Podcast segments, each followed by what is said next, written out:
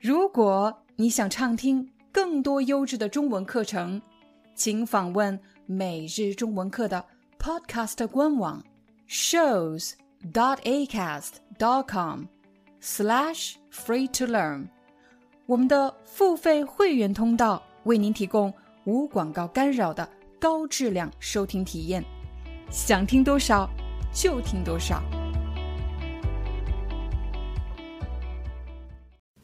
嗨，大家好，欢迎大家来到今天的中文课，我是你们的中文老师廖丹。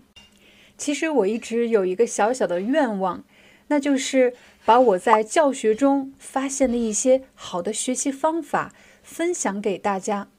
但由于这个话题涉及心理学和语言学，所以我就在想，怎么样在不使用专业术语的情况下。不要给大家用那些特别难的词汇，而是用一些简单的、容易理解的语言来给大家解释。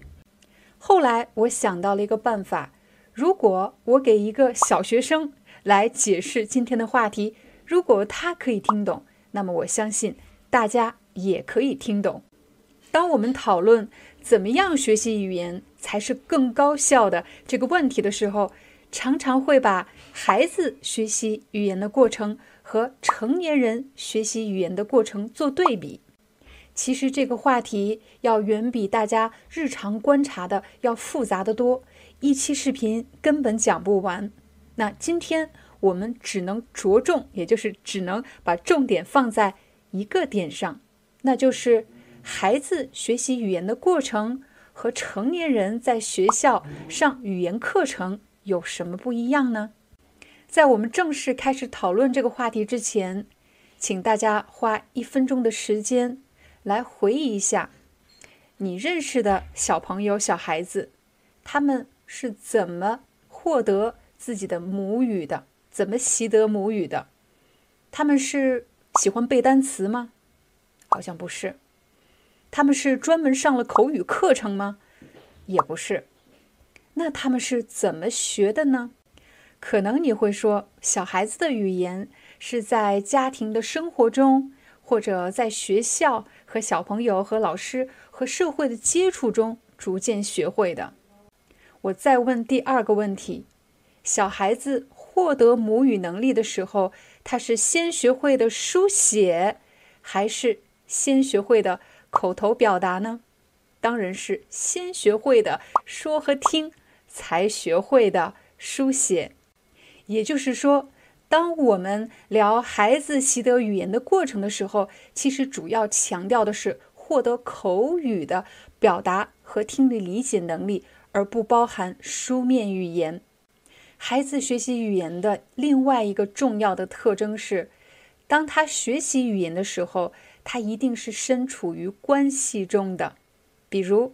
他是通过家庭的关系中学习的语言，又或者是在学校跟着同学和老师获得的这种语言。但同时，我也觉得创造一个母语的环境是非常苛刻的，太难了，需要一个真人作为给你回应的对象，而且呢，还长时间的相处在一起，建立的某种关系，这个条件真的很难。正在看视频的你。我相信你周围很可能没有一个天天和你说中文的人，在我周围也一样。我在学英语，可是我不可能找一个人天天跟我聊英语，这个条件实在是太困难了。但是我同时又注意到了孩子学习语言的另一个特征，那就是当我们说学习语言的时候，不仅仅指的是口头的表达。我现在对你说的语言，还有一种语言是通过表情、动作给出的暗示，甚至我什么都不说，你就已经猜到了我想说的是什么意思。现在我给大家表演三个小的片段，请你猜一猜我想说什么。第一个。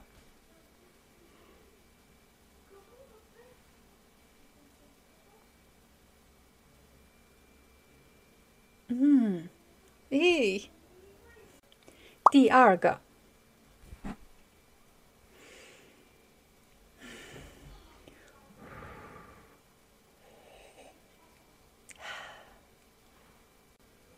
第三个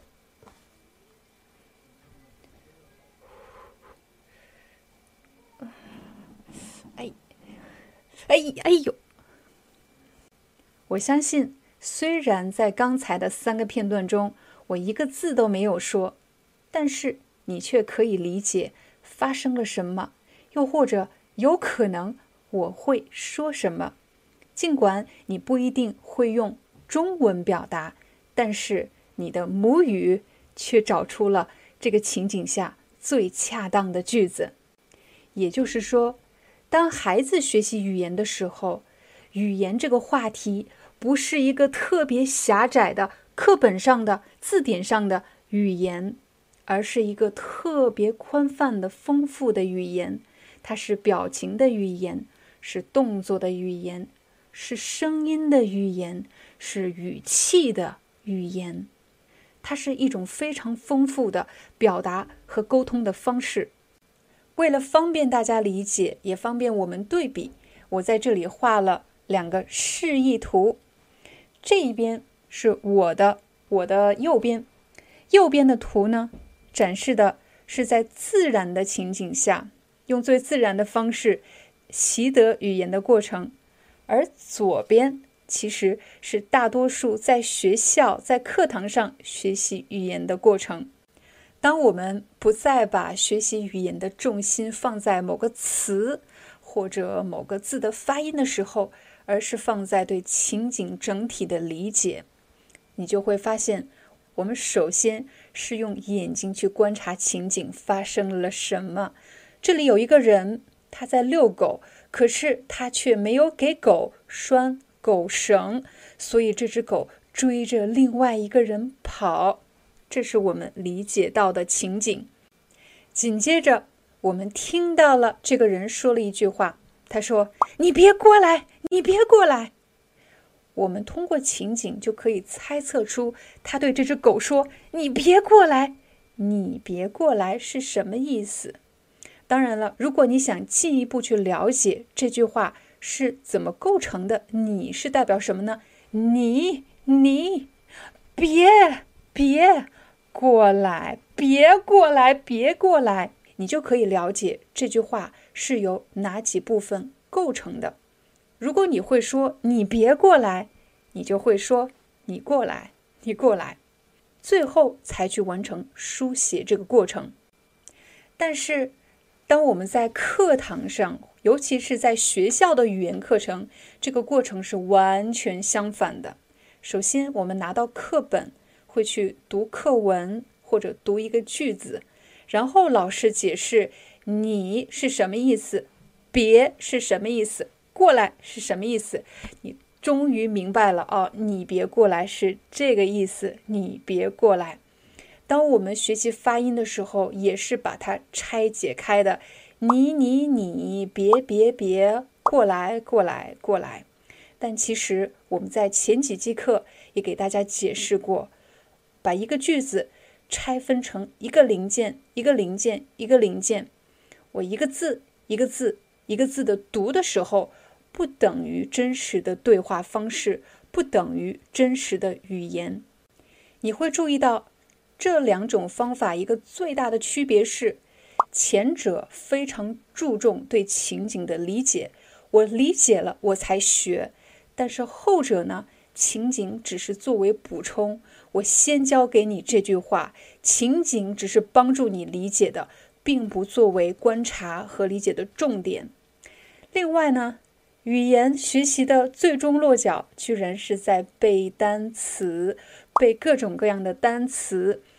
甚至觉得我只要背的单词越多，那么我的语言水平就越高。真的是这样的吗？那么，让我们再来看第二幅示意图。右边还是自然方式习得语言的过程。你会发现，通过这种方式学习语言的人呢，他们的听力理解能力要高于自己的口语表达能力。也许他的口头表达能力还很有限。但是他能听懂的内容却非常的多。在对比于在学校的课堂上学习语言，你会发现这些孩子或者这些学习者，他们可以读出一个句子，认识很多汉字，可是他们却听不懂，也说不出来。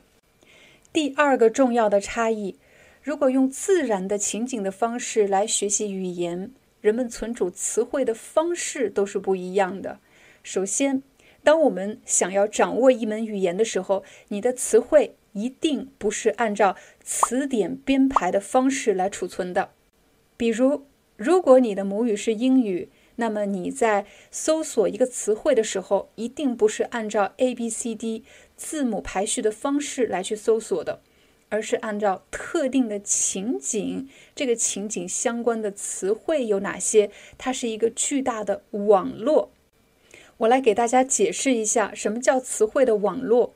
比如，这个人回家之后告诉自己的家人，今天有一只狗追着我。那接下来，他有可能还会提到，如果这只狗把我咬伤了，那我就要去医院打狂犬疫苗。又有可能，他非常的愤怒，他说，如果这只狗真的把我咬伤了，我会报警。他又提到了和警察相关的词汇，是在一个场景当中联想出的更多的场景、更多的词汇所形成的一个巨大的网络。也就是说，自然习得的方式，词汇存储的方式是非常的稳定的，因为是有个人的经历在里面，形成了一个巨大的情景的网络。但是呢，如果是依赖靠背字典的方式，这种词汇的存储方式是非常非常不稳定的，因为词汇和词汇之间没有联系，没有情景上的实用的链接。这也是为什么。背了很多词却不会用的缘故。最后一点，我要对比的是自然习得的方式和在课堂上用传统的方式学习语言，他们的目标是不一样的。如果是自然习得的方式，人们的目的是获取信息，我想知道发生了什么，还有表达、传递信息。不管我是用动作、用表情，还是用语言。总之，我一定要告诉你发生了什么。用自然习得的方式学习语言的人，他注重的是情景，特定的情景，而且他们只要在这个情景当中够用就可以了。我可以听懂你说什么，我可以表达我要说的，够用就可以了。但是如果采用传统方式，很多人他们最在意的是知道更多的词汇。我有这些了还不够，我还要知道更多、更多、更多。同时，我为什么想知道更多呢？因为我要通过考试。那我为什么要通过考试呢？因为考试是证明我语言级别的一个重要的方式。这里有一个很有意思的问题：假设你已经通过了某个 HSK 考试，可是你发现你还是不能灵活自信的使用。这个时候你该怎么办呢？还是继续参加更高级的中文考试吗？也许这时候你要想一想，通过考试和获得实用能力是同一件事情吗？好了，这就是我们今天的中文课，感谢大家的观看，我们明天见。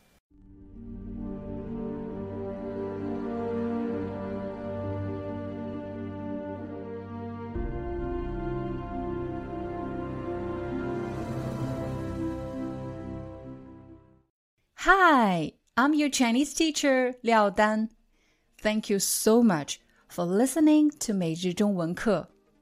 If you're looking for more lessons, please visit our podcaster website. Here's a link shows.acast.com slash free to learn. As a silver member, you can get access to all the lessons we've created to help you learn natural Chinese in a fun, interesting, and immersive way. Join us today. Enjoy your ad free listening. I'll see you in upcoming episode.